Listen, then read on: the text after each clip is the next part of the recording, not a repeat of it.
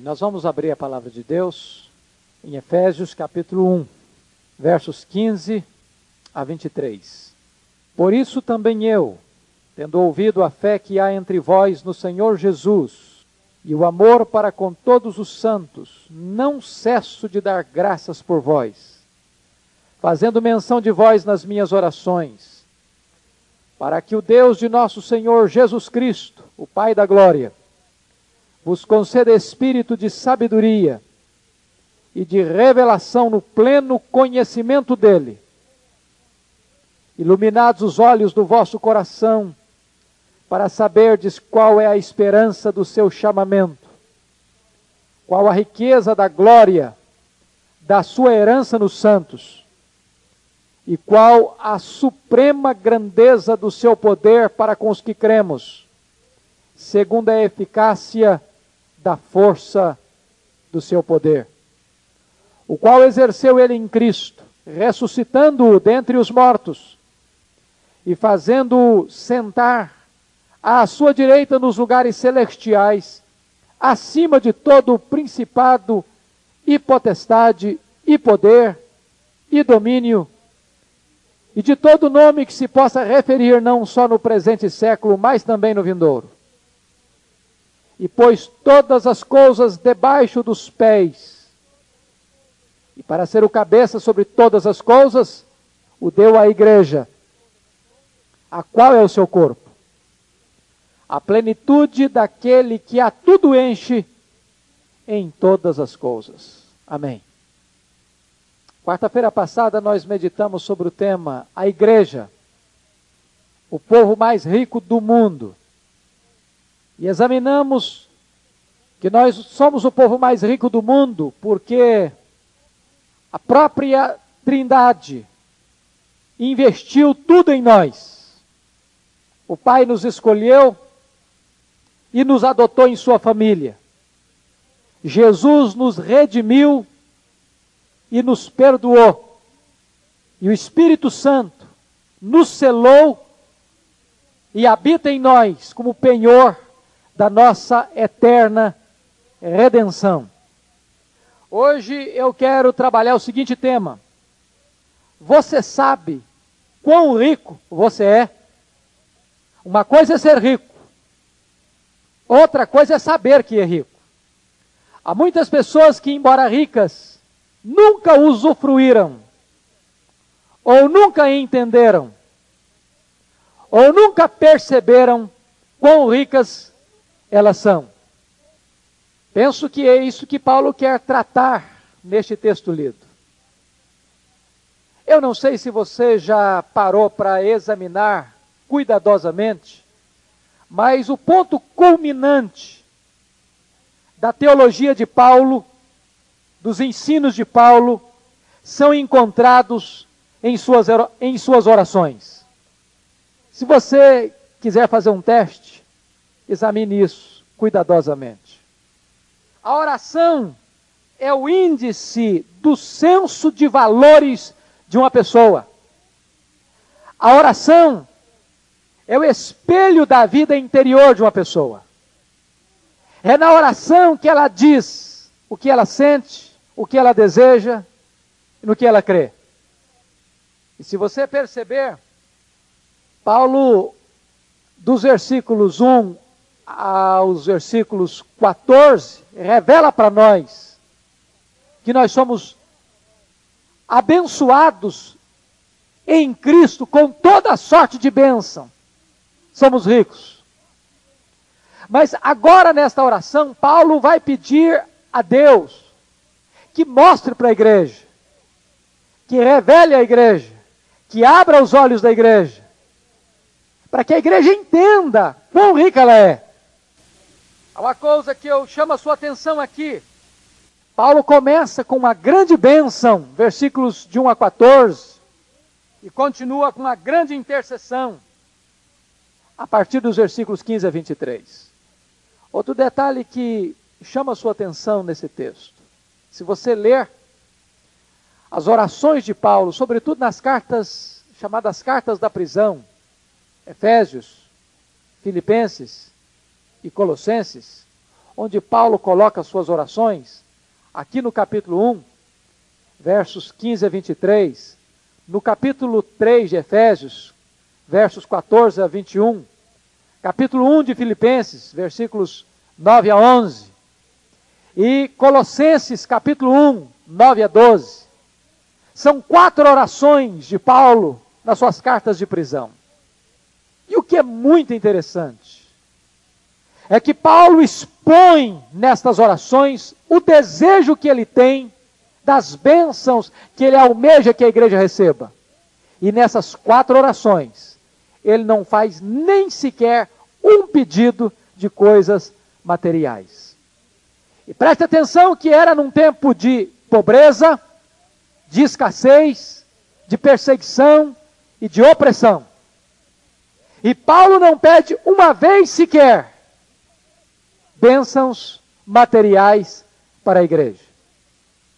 Todos os seus pedidos estão centrados em bênçãos espirituais que ele quer que a igreja perceba a necessidade de receber. Agora, o que é tremendo nessas orações e nessa em particular que estamos examinando, é que Paulo não pede o que não temos mas Paulo pede que Deus abra os olhos do nosso coração para sabermos o que temos. Já perceberam que coisa fantástica é isso? Ele não está pedindo algo que a igreja não tenha. Ele está pedindo para Deus que dê percepção espiritual à igreja, para que a igreja entenda o que ela tem. Porque a igreja é rica, mas às vezes ela não sabe quão rica ela é. A igreja é rica e às vezes ela está vivendo na pobreza.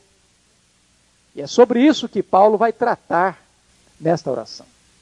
Então veja você, que depois de Paulo dar graças a Deus pela vida da igreja, pela fé, pelo amor daqueles irmãos, ele agradece a Deus por eles no verso 16, fazendo menção deles nas suas orações. Oração que ele dirige ao Deus e Pai de nosso Senhor Jesus Cristo, Pai da glória. E ele agora vai apresentar o seu pedido. O que é que Paulo vai pedir para a igreja? A primeira coisa que você encontra está aí no versículo 17.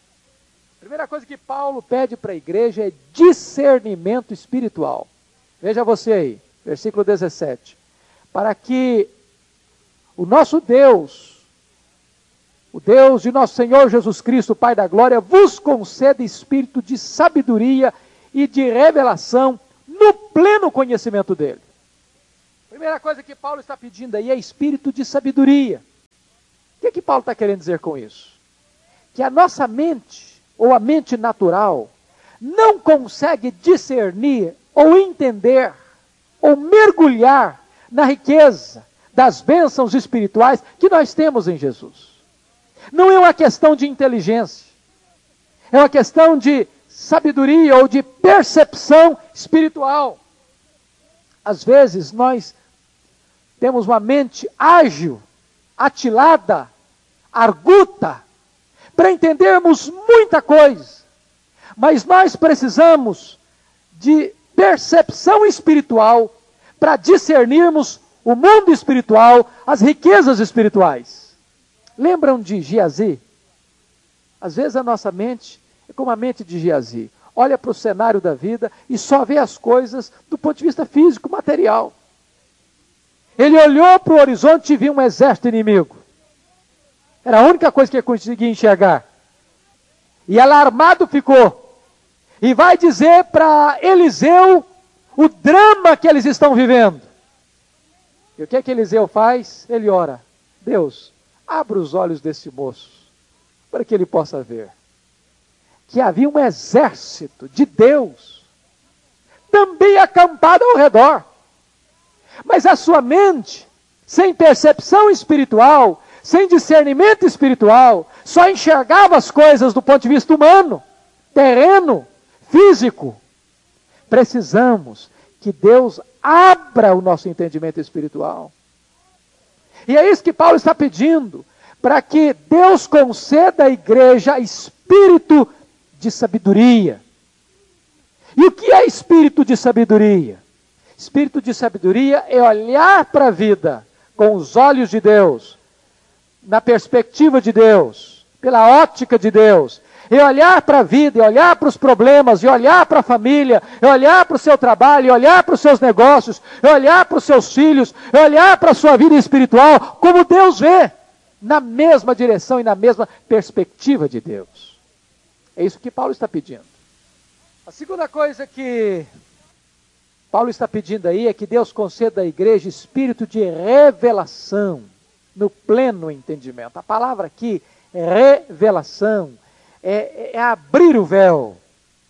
Paulo não está querendo dizer o que muitas pessoas hoje têm ensinado, que você recebe uma revelação direta de Deus, ou nova de Deus, ou inédita de Deus agora, forânea, longe, fora, ou alheia, ou além das Escrituras. Não é isso que Paulo está falando. O que Paulo está orando é para que a, a cortina do véu que o véu seja rasgado e que nós possamos entender o que já está revelado, o que nós já temos em Cristo Jesus para nossa riqueza e percepção espiritual. Às vezes, como disse no passado, nós somos ricos, mas estamos vivendo miseravelmente por não entendermos o que é a nossa riqueza e o que é que temos que fazer com essa riqueza. Eu li recentemente a história de John, John Rockefeller. Foi o primeiro homem bilionário do mundo. Foi o primeiro homem na história a ter um bilhão de dólares. Foi John Rockefeller.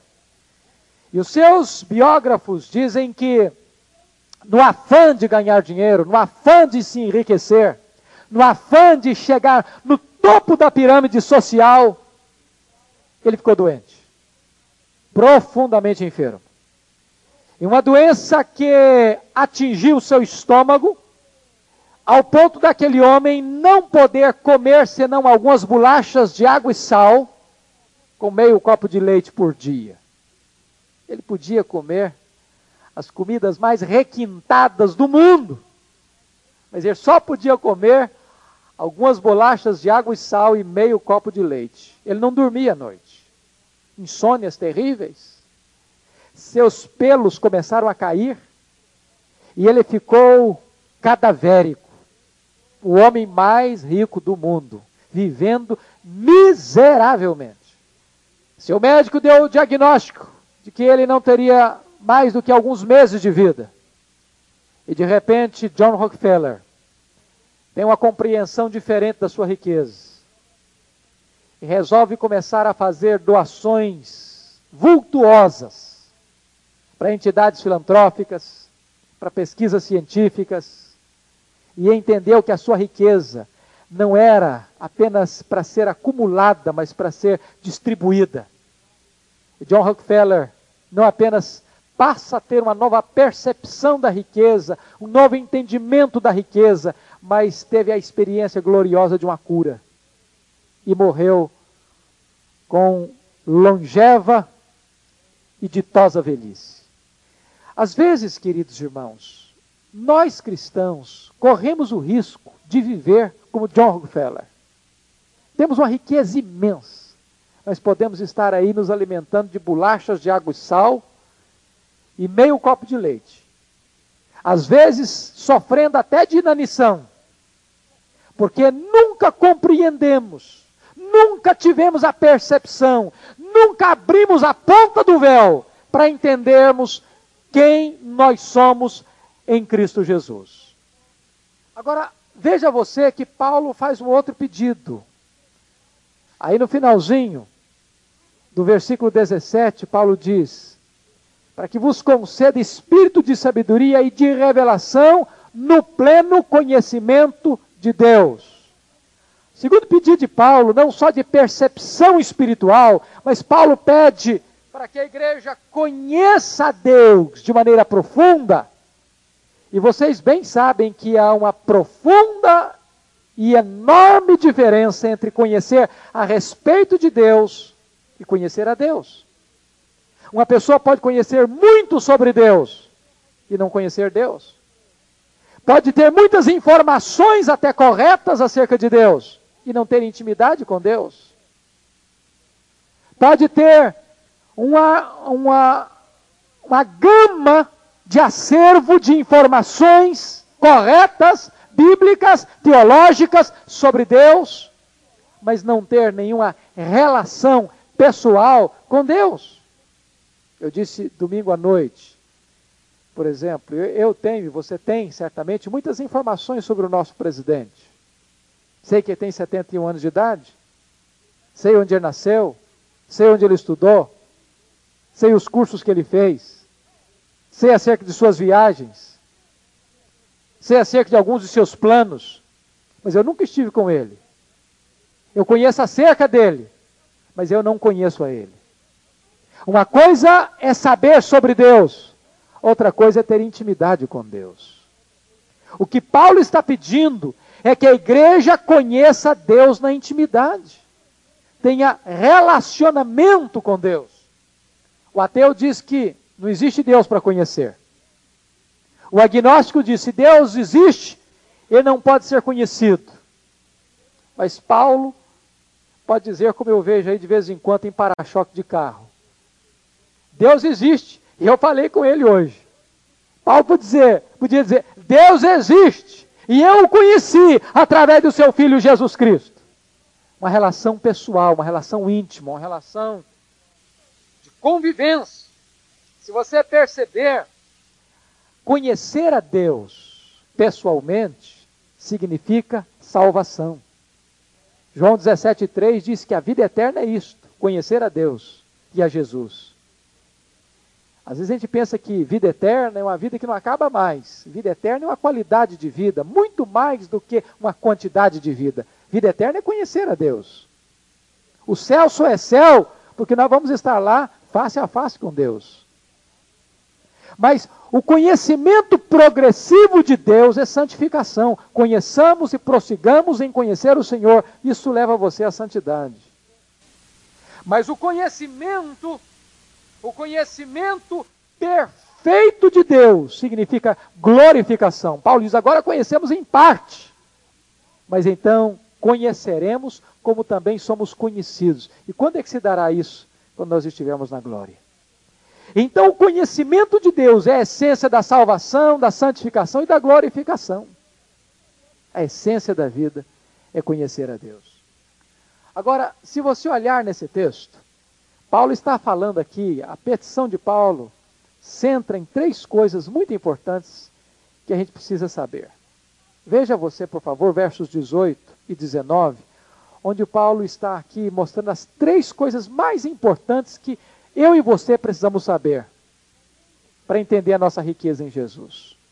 Ele diz assim: Iluminados os olhos do vosso coração, e vamos entender aqui coração não como a parte sentimental, mas coração aqui como a, a centralidade da vida, como a essência do nosso ser. E ele está usando uma linguagem figurada. Ele está dizendo que o coração tem olhos. E esses olhos precisam ser iluminados. É preciso ter luz divina nos nossos olhos. Para nós entendermos algumas coisas. E o que é que nós precisamos entender? Primeiro, temos que entender a esperança do nosso chamamento. Paulo está dizendo que o povo que não conhece a Deus não tem esperança no mundo, capítulo 2, verso 12. Mas que o povo de Deus é um povo que tem esperança. E você precisa entender para que é que você foi chamado, de onde você foi chamado: da morte para a vida, das trevas para a luz, da potestade de Satanás para Deus. Tudo isso está nesta carta aos Efésios. Da escravidão para a liberdade. Agora, você foi chamado para quê? Você foi chamado para a santidade, para a irrepreensibilidade, para o reino de Deus, para a família de Deus, para conhecer a Deus, para ter intimidade com Deus, para ser cheio do Espírito Santo de Deus, para viver em novidade de vida. E qual a finalidade última do seu chamamento? Para que você seja glorificado. Para que você esteja assentado com Cristo nas regiões celestes, acima de todo principado e potestade. Então, quando a igreja entende a esperança desse chamado, para que que você foi chamado, qual a finalidade do seu chamamento, o que Paulo quer que você entenda? Iluminados os olhos do vosso coração para saberdes, segundo lugar, da glória da sua herança nos santos. Vamos entender isso aqui. Lá no Salmo, no Salmo 16, Davi diz que Deus é a nossa herança. Não é isso? Deus é o meu quinhão, Deus é a minha herança. Agora Paulo está mostrando o reverso da moeda, o oposto disso. Está dizendo que nós somos agora a herança de Deus. Aqui não é herança que Deus outorga, mas a herança que Deus recebe. Esta frase não se refere à nossa herança em Cristo, mas à sua herança em nós. O que Paulo está dizendo aqui não é que Deus é a nossa herança, não. O que Paulo está dizendo aqui é que nós somos a herança de Deus. Meus irmãos, já pararam para pensar nisso? Eu sempre, quando penso nesse texto, eu lembro das pessoas que passam pelas fases difíceis de uma depressão, de um abatimento emocional, onde elas olham para a vida com óculos escuros, onde elas olham para a vida com lentes embaçadas, onde elas são tomadas por um sentimento, onde creem que elas estão sozinhas no mundo, que elas não são importantes, que ninguém se importa com elas, que elas não têm valor intrínseco, que ninguém poderia valorizá-las ou dar dignidade para elas. Pare para pensar uma coisa: você é a riqueza de Deus. Você é o presente que Deus deu para o seu filho Jesus. Você é o tesouro de Deus. Você é a menina dos olhos de Deus. Você é a herança de Deus. Você é a propriedade de Deus em quem Deus se deleita. Ele se alegrará em você com júbilo. Como o noivo se alegra da noiva, assim Deus se alegra em você, porque você é a noiva do Filho de Deus. Já pensou nisso? Que valor que você tem? Que importância que você tem? O que você representa para Deus? Você é a herança dele, você é a riqueza dele, você é a propriedade exclusiva dele. É por isso que a igreja é tão valorosa. É por isso que nós temos que nos acautelar todas as vezes que somos tentados a falar mal da igreja. Porque falar mal da igreja significa falar mal da noiva do Filho de Deus. Você sabe que quando alguém é noivo, é porque já está comprometido pelo amor. E ninguém tem alegria e prazer quando alguém fala mal da sua noiva. Você é a noiva de Jesus. Você é a delícia de Jesus. Você é a menina dos olhos de Jesus. E Paulo está escrevendo para a igreja para que a igreja entenda isso, para que a igreja acorde para essa realidade, o que nós representamos para Deus. Lá no Isaías 53 diz que o Senhor Jesus verá o trabalho, ou o resultado do trabalho penoso da sua alma e ficará o quê? Satisfeito. Diz a Bíblia que, lá em Hebreus, que Jesus não levou em conta o opróbrio da cruz, pela alegria que lhe estava proposta. Que alegria era esta? A alegria de conquistar você pelo amor, de ter você como troféu da sua graça. É isso que Paulo está nos falando aqui. Qual outra coisa que Paulo quer que a igreja entenda? Iluminados os olhos do vosso coração, para fazer mais o quê? Para saberdes Versículo 19: Qual a suprema grandeza do seu poder para com os que cremos, segundo a eficácia da força do seu poder? Então, a terceira coisa que Paulo quer que a gente saiba é a grandeza do poder de Deus. Agora, preste atenção num detalhe, muito relevante. O chamamento tem a ver com o passado, a glória da herança tem a ver com o futuro, e a grandeza do poder tem a ver com o presente.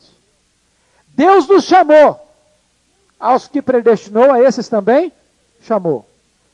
Agora, nós temos uma herança gloriosa em Cristo E Deus tem uma herança gloriosa em nós.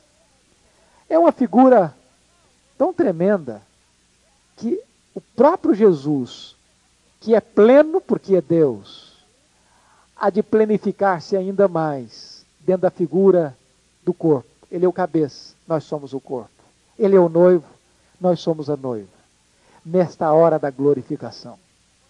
Mas Paulo não quer apenas que a igreja olhe para o, olhe passado para ver o seu chamado glorioso, nem apenas a igreja olhe para frente para entender a sua herança gloriosa, mas Paulo quer que a igreja olhe para o presente para entender que nas urdiduras da luta, nas complexidades da vida, nos vales da existência, nós temos o poder de Deus à nossa disposição. Só que eu queria que você percebesse algumas coisas aí. Primeiro, a medida desse poder. Leia de novo o verso 19. E sublinhe aí quantas palavras diferentes Paulo empregou para descrever o poder de Deus. Baixe os seus olhos no texto e observe. Quem descobriu? Quantas palavras diferentes Paulo usa aí para poder? Quantas? Quatro palavras distintas. Olha que abundância de descrição. Paulo usa uma linguagem superlativa. Paulo parece que não consegue encontrar mais palavras para querer descrever o poder inigualável de Deus. Ele usa as seguintes palavras distintas: qual a suprema grandeza do seu poder? Dinamis. Para com os que cremos. Segunda, a eficácia, a palavra aqui é energeia ou energia. Segunda, a eficácia. Eficácia é uma palavra para poder, energia. Da força, aqui é outra palavra, kratos. Do seu poder, ixos. Outra palavra distinta. Depois ele está falando que o poder de Deus é um poder atuante. Kratos, de onde vem, por exemplo, domínio próprio, egokratos, quando você tem domínio, poder sobre o seu eu. Ou democracia, poder do povo. E ele usa a última palavra, ixos, significa força ou poder. Paulo está usando quatro palavras para dizer que a totalidade, a globalidade do poder de Deus está à disposição da igreja. Agora, veja o versículo 19, que ele usa, mais uma vez, não só a descrição superlativa, mas ele diz: E qual a suprema grandeza do seu poder? Não fala só do poder, mas da grandeza do poder. Mas não só da grandeza do poder, mas da suprema grandeza do poder de Deus. Está à disposição da igreja. Agora, qual é a suprema demonstração desse poder? Veja o versículo 20. O qual exerceu ele em Cristo, ressuscitando dentre os mortos, fazendo assentar à direita, à sua direita nos lugares celestiais. Você quer saber qual o poder que está à sua disposição? Exatamente o poder da ressurreição. O mesmo poder que Deus empregou para tirar Jesus da sepultura, para interromper o processo inevitável da decomposição. A Bíblia diz que Deus não deixou o seu santo ver corrupção, a decomposição da morte. Aquele poder que barrou esse processo, que atingiu Lázaro, esse mesmo poder que interrompe o poder da morte, e que traz Jesus à vida, e não apenas à vida, mas à vida de glorificação, é exatamente este poder que está à sua disposição. E veja que a ressurreição é o primeiro marco da glorificação, porque a ressurreição significa que toda a obra que Cristo realizou na cruz foi vitoriosa, foi aceita por Deus e foi eficaz. É por isso que ele ressuscitou. E agora vem o segundo estágio da glorificação. Deus o colocou assentado à sua destra, numa posição de comando, numa posição de governo, numa posição de vitória. Muito bem. Essa é a posição que Jesus está hoje. Toda autoridade, disse Jesus, me foi dada em que lugar? No céu e na terra. Toda autoridade, não apenas parte da autoridade. Significa se o Pai deu toda a autoridade a Jesus, sobrou quanto de autoridade para o diabo? Nenhuma. Há uma teologia equivocada, distorcida e herética por aí, que este mundo está debaixo da autoridade de Satanás. Que quando Adão pecou no Éden, Adão entregou um certificado de autoridade a Satanás para governar o mundo. Isso é herético. Isso não é verdade. A Bíblia diz que Jesus recebeu toda a autoridade. Em que lugar? No céu e na terra. E onde é que é que todo joelho precisa se dobrar? Diante de Jesus. E Deus lhe exaltou e deu nome acima de todo nome, para que ao nome de Jesus se dobre todo joelho. Aonde? No céu, na terra e debaixo da terra. Agora veja bem o verbo, não é se dobrará, não, viu gente? Não é para o futuro, não, é para o hoje, é para o agora. E todo joelho se dobre agora.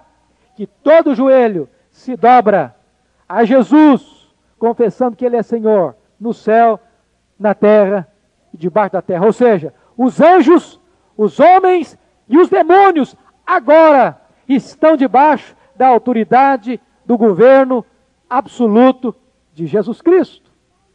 O que Paulo está querendo dizer para a igreja é que esse mesmo poder que arrancou Jesus da morte e elevou Jesus à destra de Deus é o poder que está à disposição da sua igreja.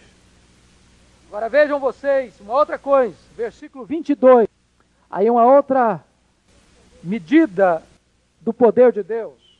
Deus entregou a Jesus Cristo também o domínio universal e pôs todas as coisas debaixo dos pés, e para ser o cabeça sobre todas as coisas, o deu à igreja. Veja você que aquela mesma cabeça que foi coroada de espinhos, agora recebe a diadema do domínio, do governo, do universo. Jesus é o rei do universo. Todo joelho tem que se dobrar. Todas as coisas estão debaixo dos seus pés e tudo está debaixo da sua autoridade. É por isso que você lê, por exemplo, naquele texto lá dos Gadarenos. Lembra disso? Quando Jesus chegou de noite em Gadara e havia um homem endemoniado, ferindo com pedras, gritando de noite e de dia nos sepulcros, nu, violento quebrando as cadeias, amedrontando as pessoas. E tinha dentro dele uma legião de demônios, seis mil demônios. Uma legião era uma corporação de seis mil soldados romanos. Jesus pergunta: Qual é o teu nome? Eu diz: Legião.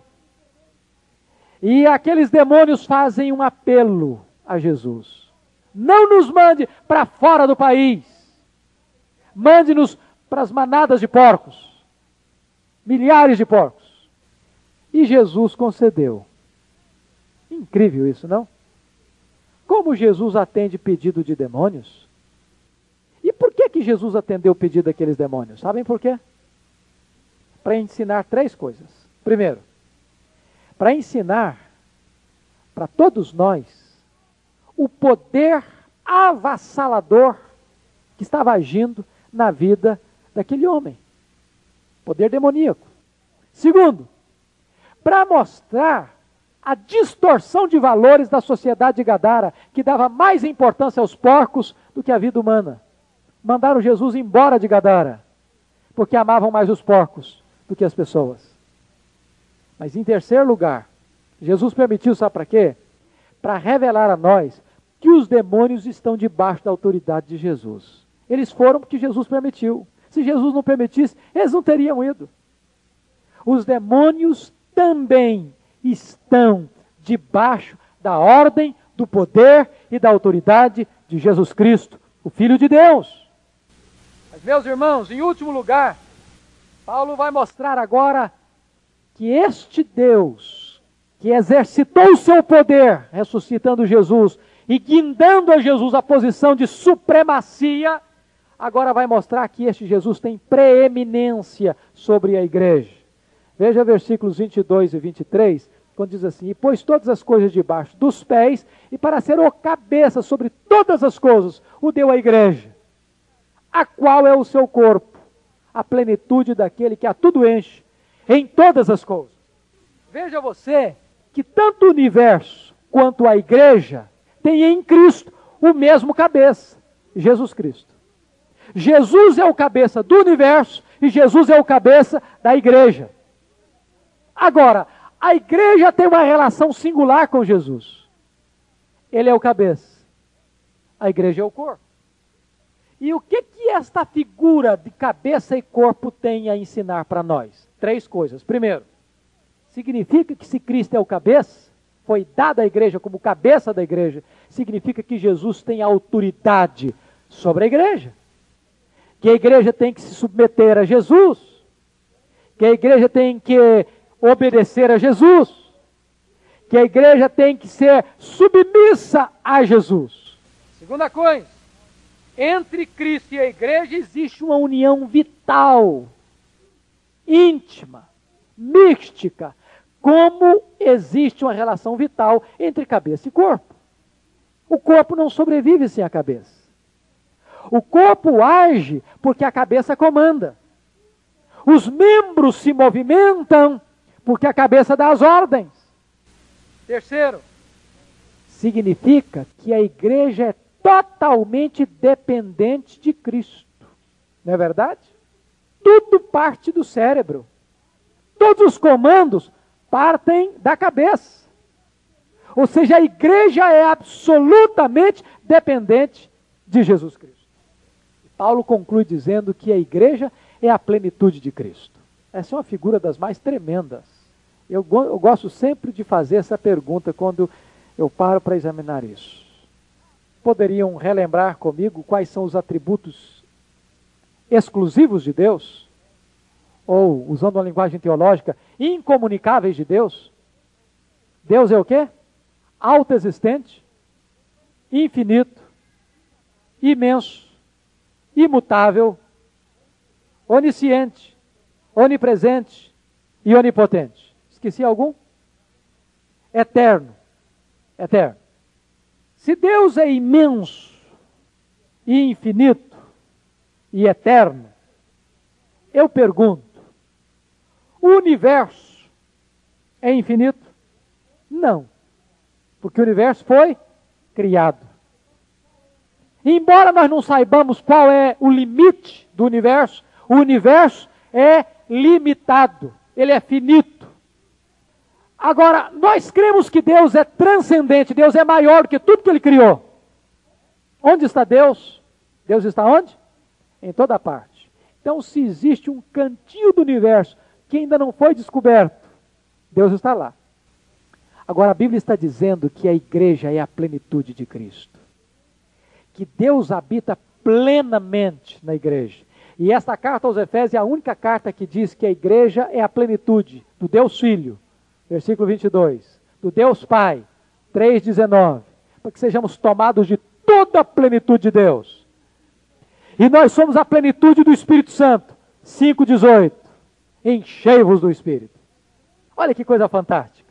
A igreja é este vaso, a igreja é este corpo, onde o Pai, o Filho e o Espírito Santo habitam nela plenamente.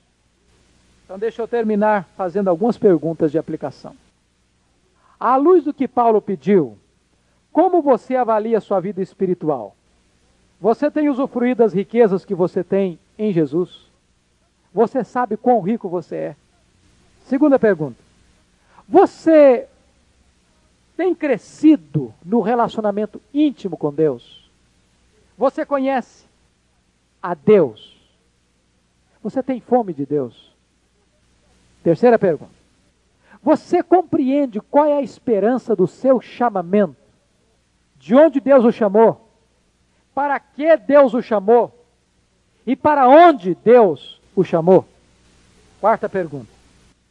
Você compreende o quão valioso você é para Deus? O que é que você significa para Deus? Última pergunta. Você tem experimentado de forma prática o poder da ressurreição na sua vida?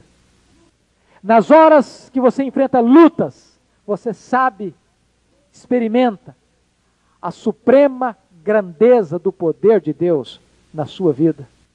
Tudo isso é seu. Tudo isso pertence a você. Não viva como John Rockefeller, o primeiro bilionário do mundo, comendo bolachas e tomando meio copo de leite. Se você pode banquetear-se com o Senhor, porque tudo que Deus tem pertence a você. Você é herdeiro de Deus, você é cordeiro com Jesus.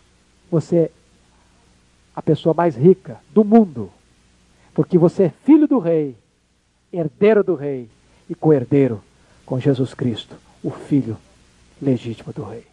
Que Deus nos abençoe. Amém.